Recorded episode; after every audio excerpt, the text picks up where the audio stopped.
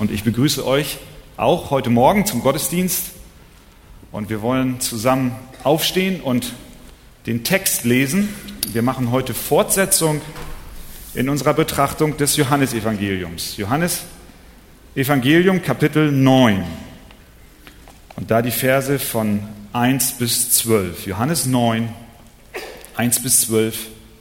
Da lesen wir Folgendes. Und als er vorbeiging, sah er einen Menschen, der blind war von Geburt an. Und seine Jünger fragten ihn und sprachen, Rabbi, wer hat gesündigt, so dass dieser blind geboren ist? Er oder seine Eltern? Jesus antwortete, weder dieser hat gesündigt noch seine Eltern, sondern an ihm sollten die Werke Gottes offenbar werden. Ich muss die Werke dessen wirken, der mich gesandt hat, solange es Tag ist. Es kommt die Nacht, da niemand wirken kann. Solange ich in der Welt bin, bin ich das Licht der Welt. Als er dies gesagt hatte, spie er auf die Erde und machte einen Brei mit dem Speichel und strich den Brei auf die Augen des Blinden und sprach zu ihm, Geh hin, wasche dich im Teich Silua. Das heißt übersetzt, der Gesandte. Da ging er hin und wusch sich und kam sehend wieder. Die Nachbarn nun und die ihn zuvor als Blinden gesehen hatten, sprachen, ist das nicht der, welcher da saß und bettelte? Etliche sagten, er ist es. Andere aber, er sieht ihm ähnlich. Er selbst sagte, ich bin's. Da sprachen sie zu ihm, wie sind deine Augen geöffnet worden? Er antwortete und sprach, ein Mensch, der Jesus heißt, machte einen Brei und bestrich meine Augen und sprach zu mir, geh hin zum Teich Silua und wasche dich. Als ich aber hinging und mich wusch, wurde ich sehend. Da sprachen sie zu ihm, wo ist er? Er antwortete, ich weiß es nicht. Herr Jesus, wir kommen an diesem Morgen wieder zu deinem Wort. Du kennst uns, du kennst unsere Herzen. Du kennst auch manche Blindheit, nicht nur physisch, sondern geistlich. Aber wir sind dir dankbar, dass trotz mancher Fragen, die wir haben, wir dein Wort haben, was uns Trost gibt und Hilfe gibt, Herr. Ich bitte für uns alle, dass wir heute Morgen dieses dein Wort aufnehmen im Glauben, dass unsere Augen geöffnet werden, dass wir dich sehen, deine Herrlichkeit, deine Absichten mit unserem Leben, trotz manchem Leid, trotz mancher Fragen, die wir haben. Dein Name sei gelobt. Amen. Wir nehmen Platz miteinander.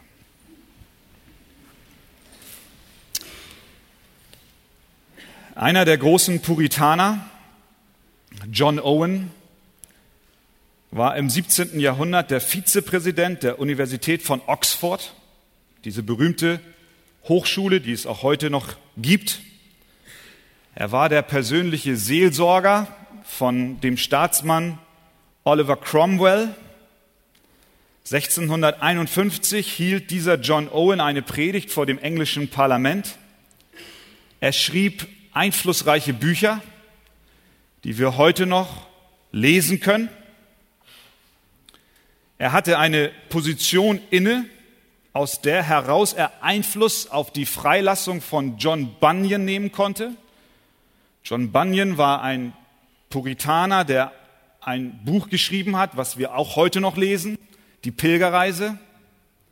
Und er war um des Glaubens willen im Gefängnis und der John Owen war so einflussreich im damaligen England, dass er an der Befreiung und an der Freilassung mitwirken durfte. Er war ohne Zweifel ein Mann Gottes, ein Diener des Herrn, auf dem der Segen Gottes lag. John Owen war verheiratet mit Mary. Sie gebar ihm elf Kinder. Zehn dieser Kinder starben noch im Säuglingsalter. Die einzige Tochter, die das Kindesalter überlebt hat, heiratete unglücklich, kehrte nach Hause zurück und starb schließlich im Alter von 25 Jahren. Warum? Ein Pastor mähte eines Tages den Rasen in seinem Vorgarten. Er schaute kurz auf und sah, wie auf dem Nachbargrundstück ein Muldenkipper rückwärts aus der Einfahrt fuhr. Und er musste mit ansehen, wie der 18 Monate alte Nachbarsjunge, der sich unter den riesigen Reifen, hinter den riesigen Reifen versteckt hatte, überrollt wurde.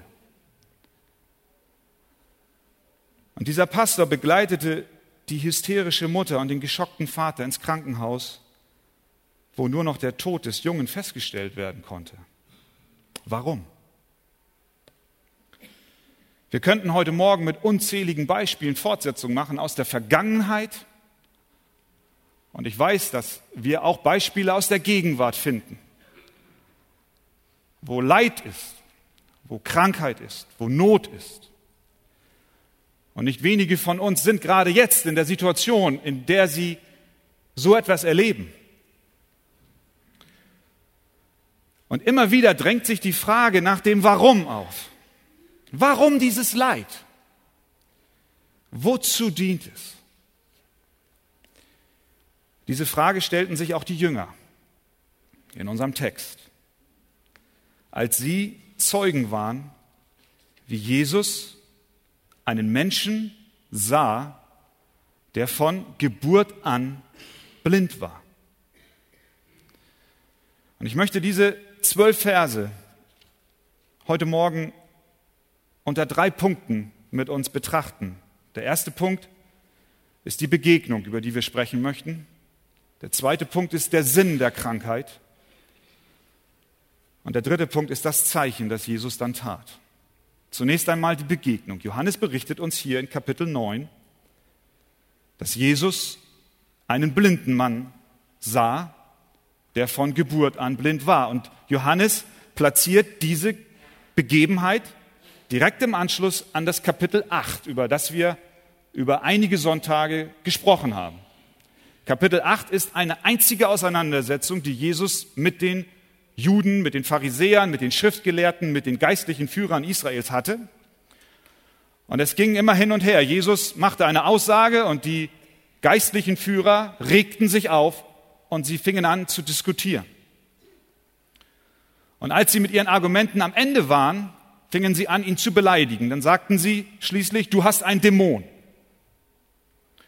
Und als sie auch dann mit der Beleidigung nicht weiterkamen, gipfelte Kapitel 8 darin, Vers 59, dass sie Steine aufhoben, um sie auf ihn zu werfen. Und das taten sie, nachdem Jesus gesagt hat, ehe Abraham war, bin ich. Und wir haben darüber gesprochen vor zwei Sonntagen dass Jesus damit sagte, ich bin Gott. Denn dieses Ich bin ist genau der Ausdruck, den Gott benutzt hat bei Mose, als der ihn fragte, was soll ich dem Volk sagen, wer zu mir gesprochen hat? Und Gott sagte, sag ihnen, ich bin, hat gesprochen. Will heißen, ich habe keinen Anfang und kein Ende. Ich bin der ewige Gott. Und Jesus kommt in dieser Auseinandersetzung mit den Schriftgelehrten genau dahin und sagt, ehe Abraham war, bin ich. Will heißen, ich bin Gott. Und das war die höchste Stufe der Blasphemie. In den Augen seiner Gegner, so griffen sie zu den Steinen, um sie auf, sie auf ihn zu werfen. Jesus aber verbarg sich, heißt es dann, und ging zum Tempel hinaus, mitten durch sie hindurch und entkam so.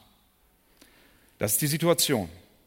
Und dann kommt Vers 9, äh, Kapitel 9, Vers 1. Und als er vorbeiging, sah ein Menschen, der blind war von Geburt an. Wir wissen nicht exakt, ob Vers 1 aus Kapitel 9 sich unmittelbar anschließt an das, was in Kapitel 8, Vers 59 geschehen ist. Ob Jesus direkt rausging. Wir können davon ausgehen, es kann so sein, es muss nicht so sein, es kann auch sein, dass ein Tag dazwischen war. Auf jeden Fall, der Eindruck, auf Jesus war derselbe, egal ob es ein Tag her war oder einige Minuten her war. Er war unter dem Eindruck, dass ein, ein Mordanschlag auf ihn verübt werden sollte. Und da saß nun ein Blinder, vermutlich am Tempeleingang. Er bettelte, was aus den Versen später deutlich wurde. In Vers 8 erkennen ihn die Nachbarn und sagen, ist das nicht der, der bettelte?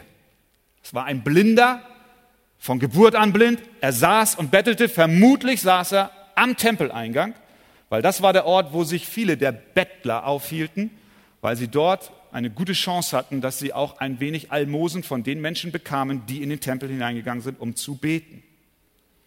Und Jesus ging an diesen Menschen vorbei. Wir lesen es hier. Lasst das mal auf euch wirken.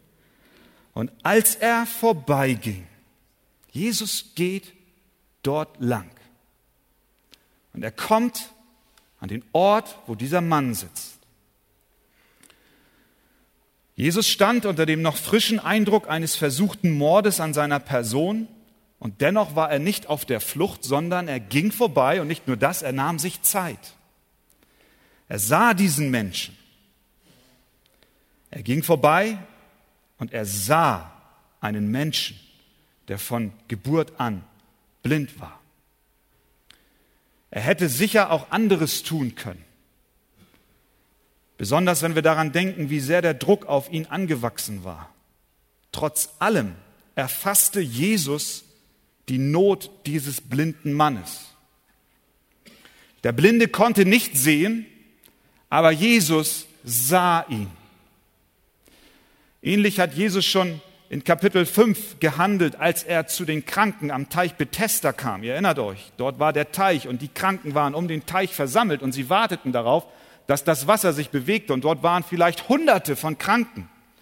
Und dann lesen wir, dass Jesus den einen sah. Und er ließ all die anderen Kranken beiseite und er ging zu dem einen hin. Und hier sehen wir wieder, Jesus sah. Er sah den Blinden. Das ist die Gnade Gottes. Wir haben, wir haben es eben gesungen. Die Gnade Gottes Sie wirkt, so wie Gott es will. Der Blinde es, hätte es nicht einmal gemerkt, wenn Jesus vorübergegangen wäre. Aber Jesus sah ihn und blieb stehen. Die Gnade Gottes ist zu nichts verpflichtet. Jesus sah dich. Er sah dich, als du noch geistlich blind warst. Auch du und auch ich waren von Geburt an blind. Nicht im physischen Sinn, aber im geistlichen. Jesus sah dich, als du noch am Tempeleingang gesessen hast und um Almosen betteltest. Er sah dich, als du kein Augenlicht hattest. Er sah dich und er blieb vor dir stehen. Wäre er vorbeigegangen, dann hättest du ihn nicht wahrgenommen. Wäre er an mir vorbeigegangen, hätte ich ihn nicht wahrgenommen. Das ist die Begegnung. Jesus sah ihn und er wandte sich ihm zu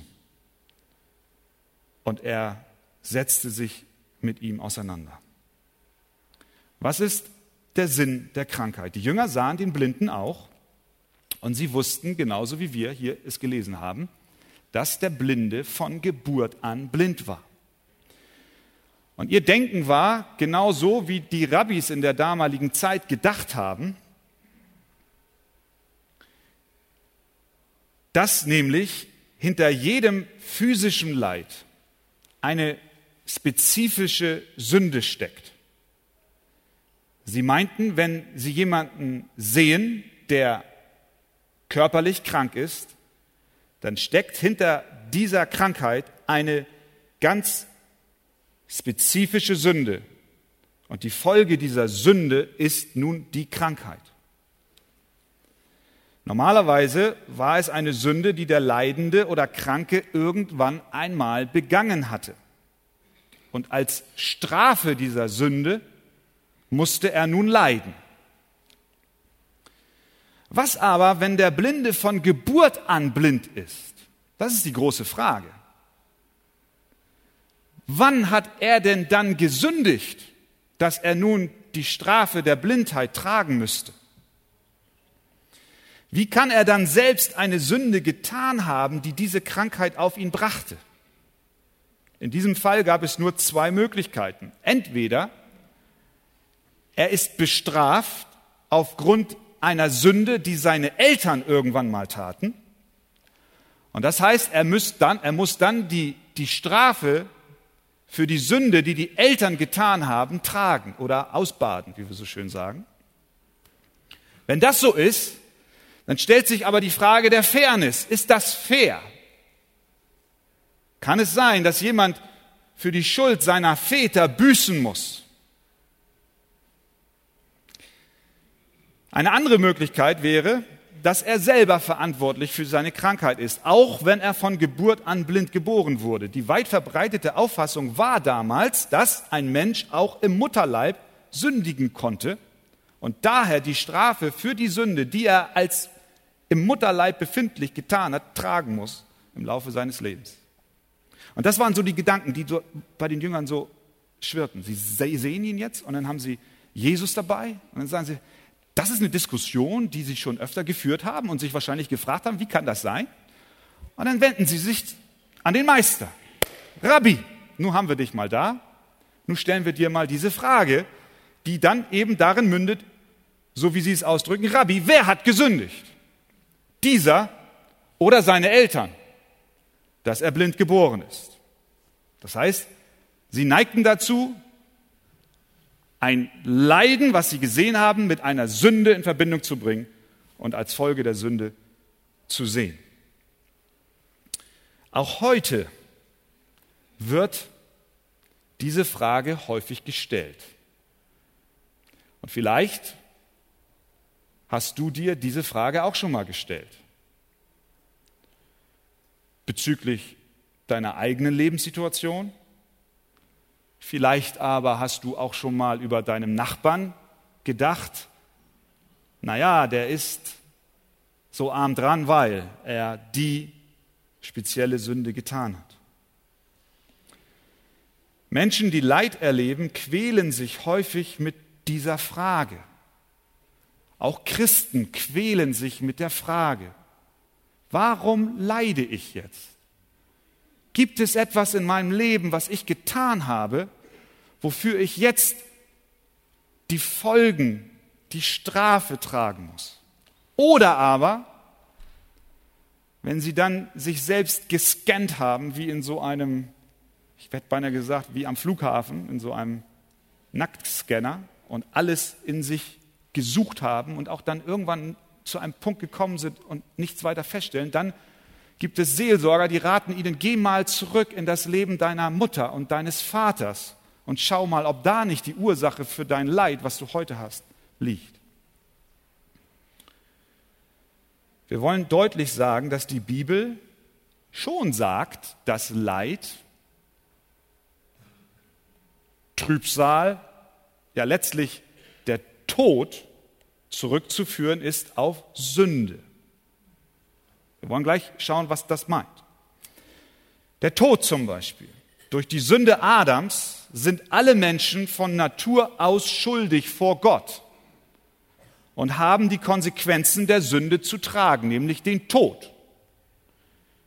Da war eine Ursache, das war die Sünde des Adams und heute müssen wir alle die Konsequenz dazu davon tragen. Römer 5, Vers 12 sagt Paulus, darum gleich wie durch einen Menschen die Sünde in die Welt gekommen ist und durch die Sünde der Tod und so der Tod zu allen Menschen hingelangt ist, weil sie alle gesündigt haben. Das heißt, wir leiden, wir sehen den körperlichen Tod aufgrund dessen, was Adam getan hat.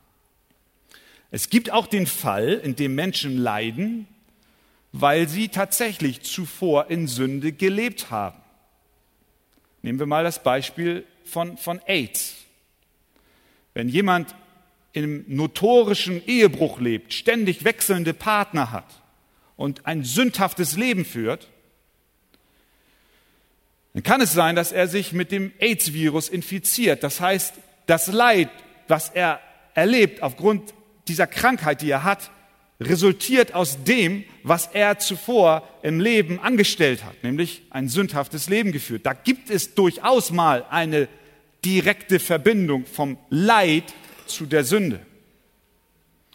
Es gibt aber auch eine AIDS-Infizierung, wo der Kranke gar nichts dafür kann, weil nämlich vielleicht ein Ehepartner, mit dem er in Treue lebt, fremd geht, sich infiziert und die Krankheit nach Hause bringt und er sich ansteckt und er kann nichts dafür.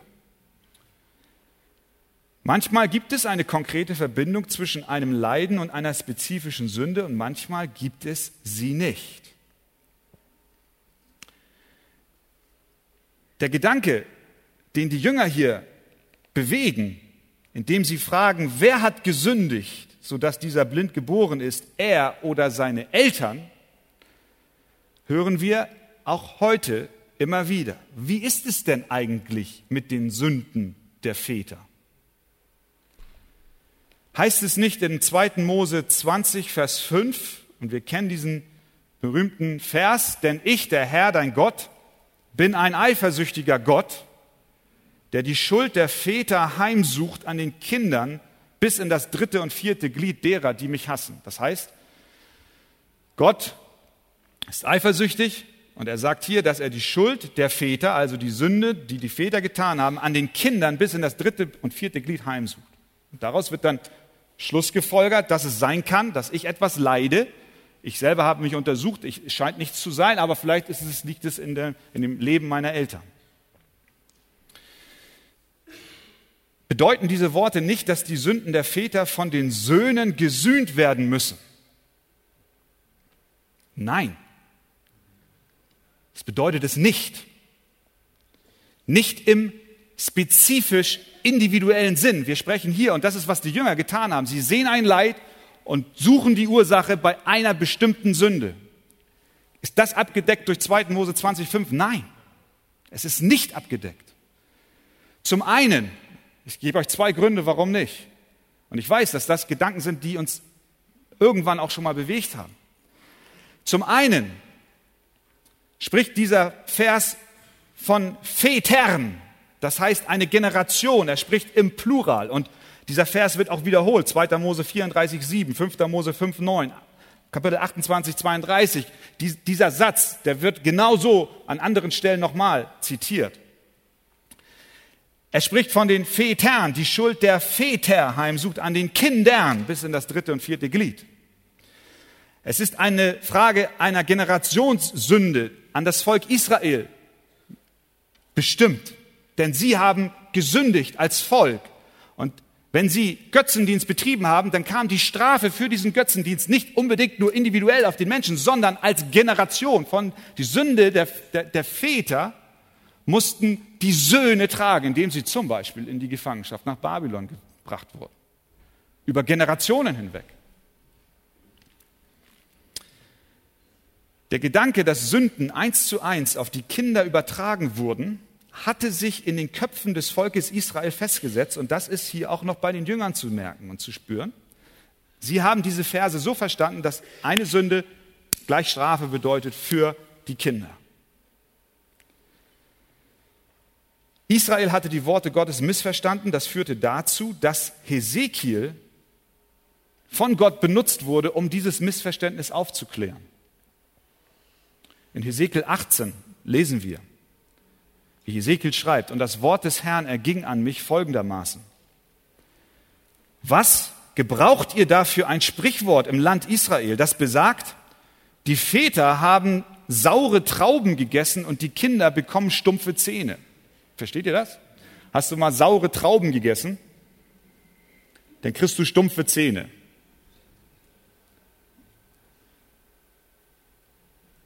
Aber du kriegst sie und nicht dein Sohn, oder? Wenn mein Vater Trauben isst, die sauer sind, kriege ich keine stumpfen Zähne. Wer weiß.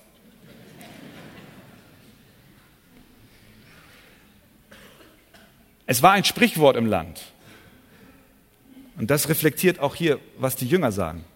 Die Väter essen saure Trauben und die Kinder bekommen stumpfe Zähne. du hast ein Leid, dann geh zurück in das Leben deiner Eltern und prüfe mal nach, ob da nicht die Ursache für dein Leiden liegt. Was für eine Qual, was für ein, was für ein, ein furchtbarer Stress, den ein Mensch, der im Leid ist, ausgesetzt wird. Was für ein Missbrauch des Wortes Gottes, wenn wir Menschen sagen, geh mal zurück in deine Vergangenheit und sie quälen sich und sie martern sich und sie suchen nach der Ursache für das, was sie gerade erleben. Und Gott hat weitergesprochen, Hesekiel, Vers 3, so wahr ich lebe, spricht Gott der Herr. Ihr sollt dieses Sprichwort künftig in Israel nicht mehr gebrauchen. Siehe, alle Seelen gehören mir. Wie die Seele des Vaters mir gehört, so gehört mir auch die Seele des Sohnes. Und dann sagt er, das ist wichtig, die Seele, die sündigt, soll sterben. Das heißt, die Strafe für die Sünde soll der tragen, der die Sünde begangen hat. Es ist keine Vererbung. Ich sage dir das heute Morgen, wenn du selber unter diesem Gedanken leidest. Kümmer dich, kümmer dich zuallererst um deine Sünde. Bring sie zum Kreuz. Und dort ist Vergebung. In Vers 20 sagt Gott weiter, so deutlich, wie er es deutlicher nicht sagen kann. Die Seele, nochmal, welche sündigt, die soll sterben, wiederholt Gott dort. Der Sohn soll nicht die Missetat des Vaters mittragen. Und der Vater soll nicht die Missetat des Sohnes mittragen.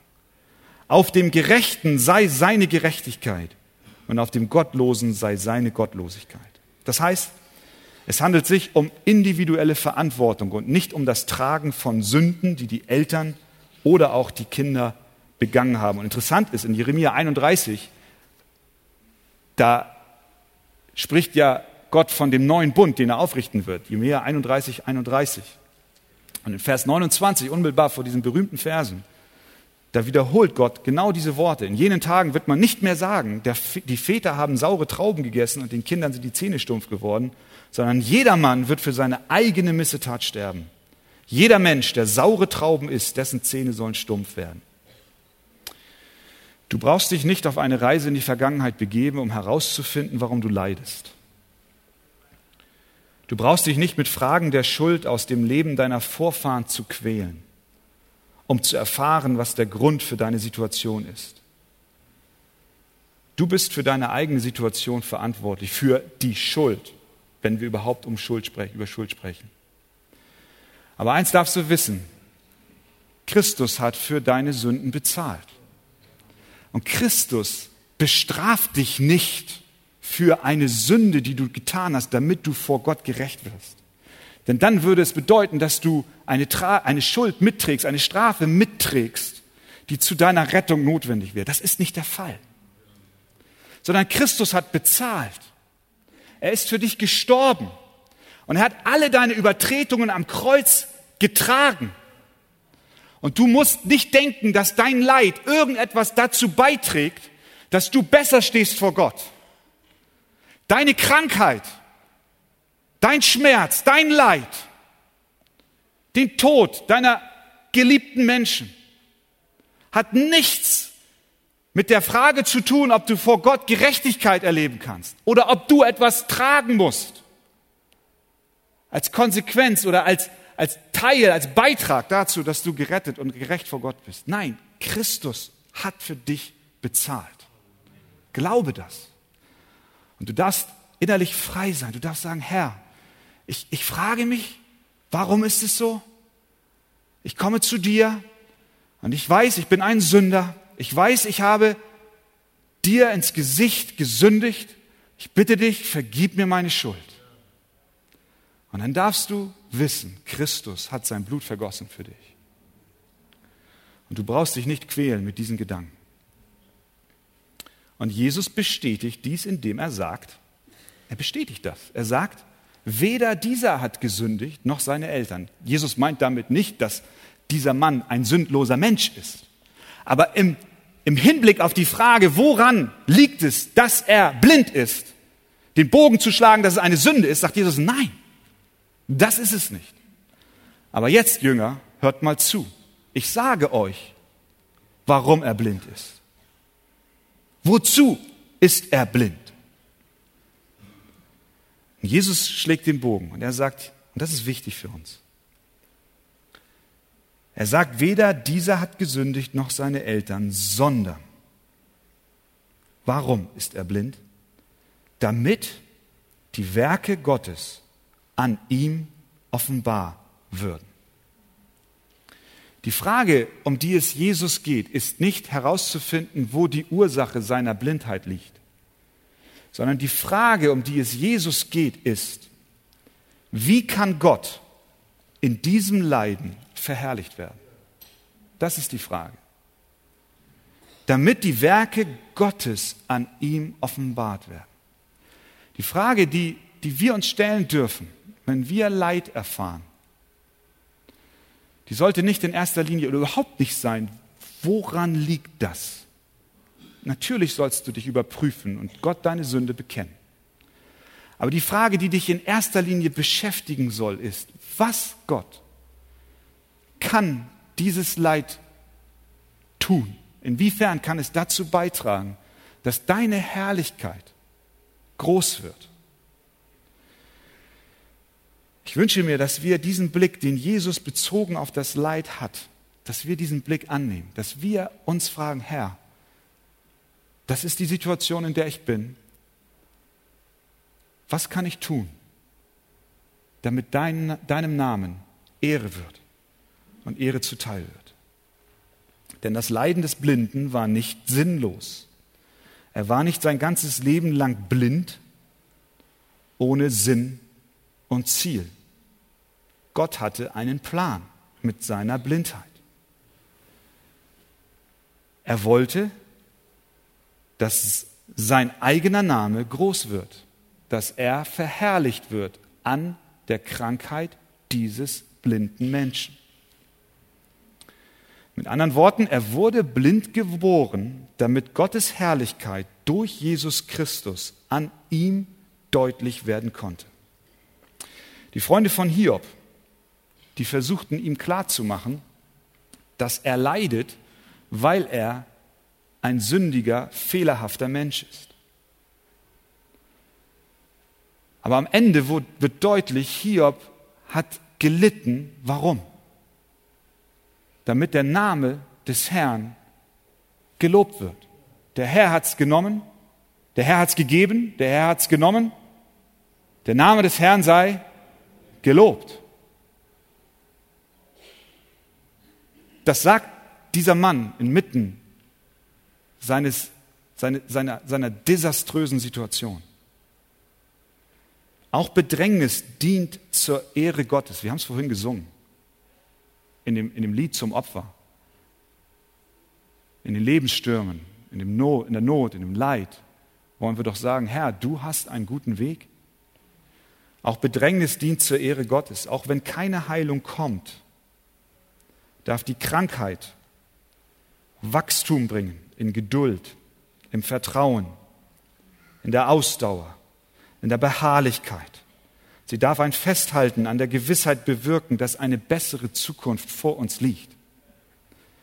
Und deswegen sollten wir, und ich möchte dich ermutigen, in der Situation, in der du bist, frag nicht nach, woran es liegt, sondern frage, wie kann ich jetzt inmitten dieser Situation Gott die Ehre geben und seinen Namen groß machen. In einer Predigt sagte Pfarrer Willem Busch 1944, kurz vor dem Ende des Zweiten Weltkrieges, Folgendes. Was ist denn das Arge? Wir meinen natürlich, das wüsste doch jeder ohne weiteres. Krankheit, Bombenschäden, Leid. Aber ich bin nicht ganz sicher, ob die Bibel das meint. Ich kannte einen Bergmann, der war durch ein Unglück gelähmt worden. Das wurde ihm zum Anlass, dass er auf seinem Sündenweg umkehrte, Vergebung suchte und den Herrn Jesus fand. Als ich ihn einst besuchte, sagte er mir, wenn ich einmal in die Ewigkeit komme, will ich Gott danken, dass er mir die Wirbelsäule zerbrochen hat. Denn ohne das wäre ich in meinen Sünden ewig verloren gegangen. Er sah also das Unglück als etwas Gutes an. Jesus sagt, Weder dieser hat gesündigt noch seine Eltern, sondern an ihm sollten die Werke Gottes offenbar würden. Und dann kam drittens das Zeichen. Jesus fährt fort und er sagt in Vers 4, ich muss die Werke dessen wirken, der mich gesandt hat, solange es Tag ist. Es kommt die Nacht, da niemand wirken kann. Jesus hatte genug zu der Frage über Sünde und Leid gesagt. Sein Anliegen war nun, dem blinden Mann zu helfen. Es war für ihn eine Gelegenheit zum Handeln. Es ist wichtig, theologische Fragen zu klären. Es ist wichtig, dass wir über diese Dinge nachdenken, darüber sprechen, weil das, was wir glauben, beeinflusst die Praxis. Das, was wir glauben, beeinflusst das, wie wir mit Menschen umgehen und wie wir handeln. Deswegen ist es unerlässlich. Aber Jesus blieb nicht bei der Betrachtung dieser Frage stehen. Er verlor sich nicht in Theorien und theoretischen Abhandlungen, sondern nachdem er die wichtige Grundlage gelegt hat und erklärt hat, wie die Verhältnisse hier wirklich sind, begab er sich an das Werk. Er handelte. Und er sagt hier, die Schlachter sagt, ich muss die Werke dessen wirken.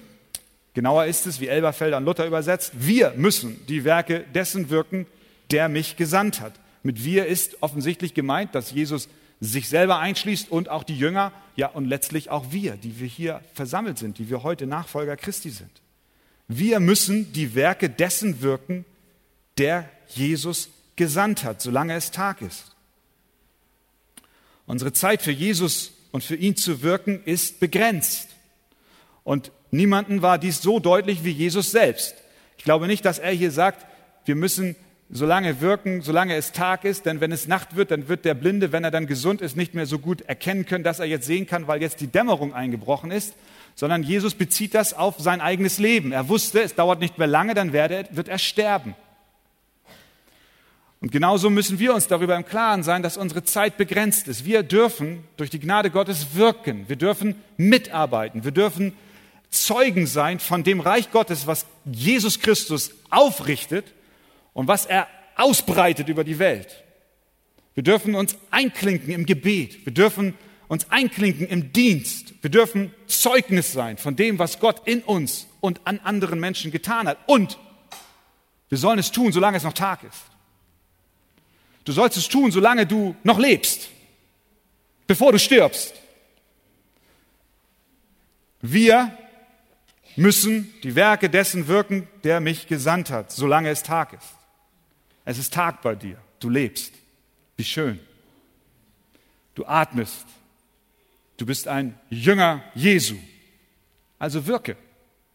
Kling dich ein. Bring dich ein. Bete. Arbeite mit. Lege Hand mit an und sei dabei, die Werke dessen zu wirken, der Christus gesandt hat. Paulus drückt es so aus, kauf die Zeit aus, denn die Tage sind böse. Nutze deine Zeit. Natürlich stellt sich dann die Frage für uns, ob wir das entsprechend genug tun. Das muss jeder für sich selber beantworten. Du selbst weißt alleine genug und genauestens darüber Bescheid, ob dein Tagesablauf dem hier Rechnung trägt, was Jesus hier sagt. Ob du deine Prioritäten so setzt, wie Jesus sie möchte.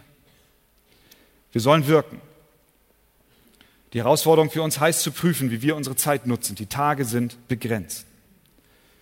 Als er solches gesagt, spie er auf die Erde und machte einen Teich mit dem Speichel und strich ihm den Teich auf die Augen und sprach zu ihm, gehe hin, wasche dich im Teich Siloa, das heißt übersetzt gesandt. Das ist jetzt sehr merkwürdig, oder? Jesus spuckt und er vermischt seinen Speichel mit der Erde. Und nicht nur das, er schmiert es dem Blinden auf die Augen. Jetzt müsst ihr euch mal in die Situation des Blinden hineinversetzen. Bis zu diesem Augenblick hat Jesus noch nicht ein Wort mit ihm gewechselt. Es geht alles um ihn herum. Er, er sieht nichts, er hört nur diese ganze Auseinandersetzung er hört, wie Jesus was sagt. Auf einmal hört er, da spuckt jemand. Und dann hört er noch so ein Rühren. Und dann auf einmal, dann spürt er etwas. Er wird über zwei Sinne angesprochen, über das Gehör und über das Gefühl. Hast du mal sowas erlebt, dass dir jemand so etwas ins Gesicht geschmiert hat? Wahrscheinlich nicht. Und er schmiert ihm diese Mischung aus Speichel und aus Erde in die Augen.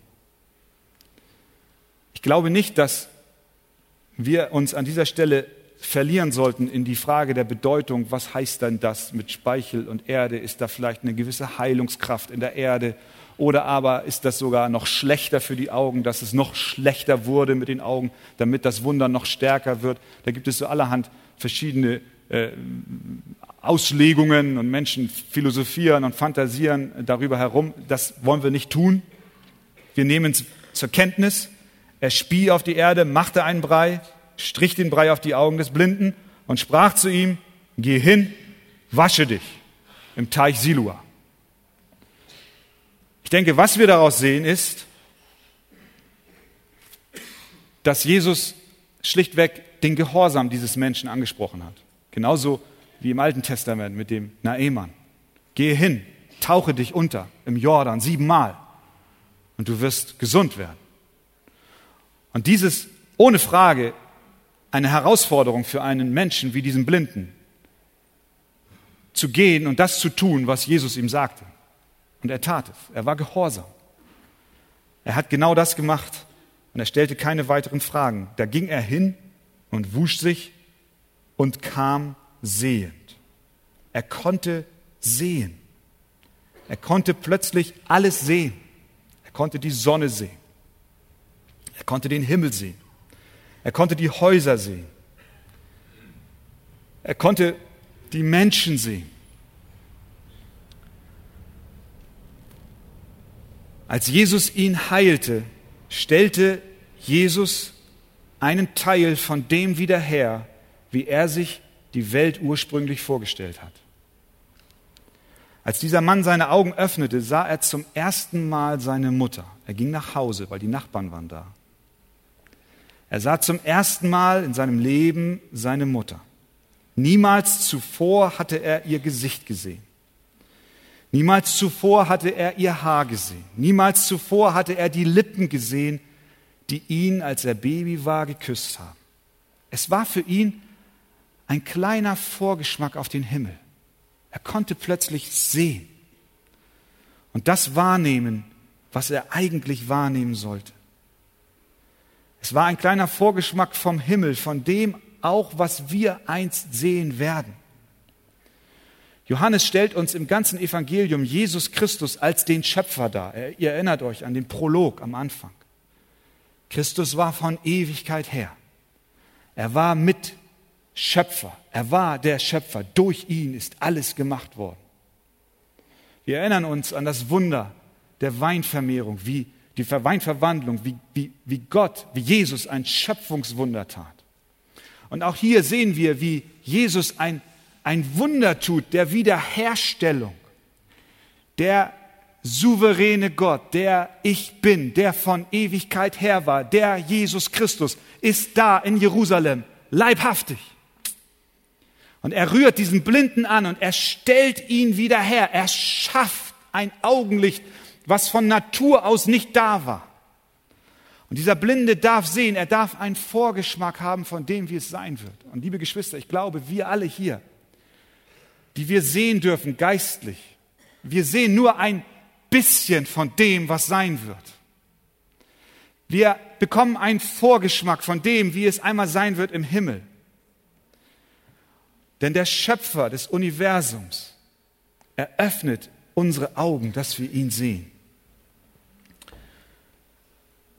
Jesus heilte, er stellte wieder her, er schaffte etwas so, wie es eigentlich gedacht war.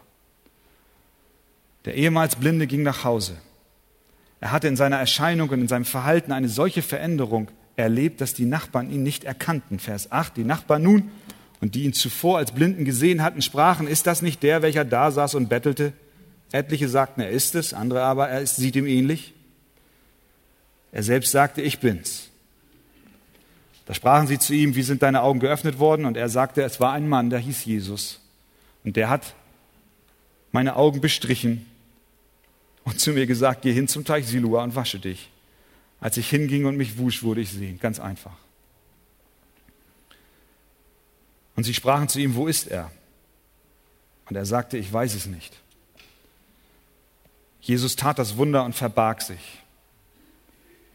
Die Situation war noch nicht entschärft. Der Widerstand war da. Die Steine waren noch in den Händen derer, die ihn steinigen wollten. Und es sollte nicht mehr lange dauern, dass er eine noch größere Mission erfüllen sollte, als nur, in Anführungszeichen, das Augenlicht eines physisch Kranken wiederherzustellen.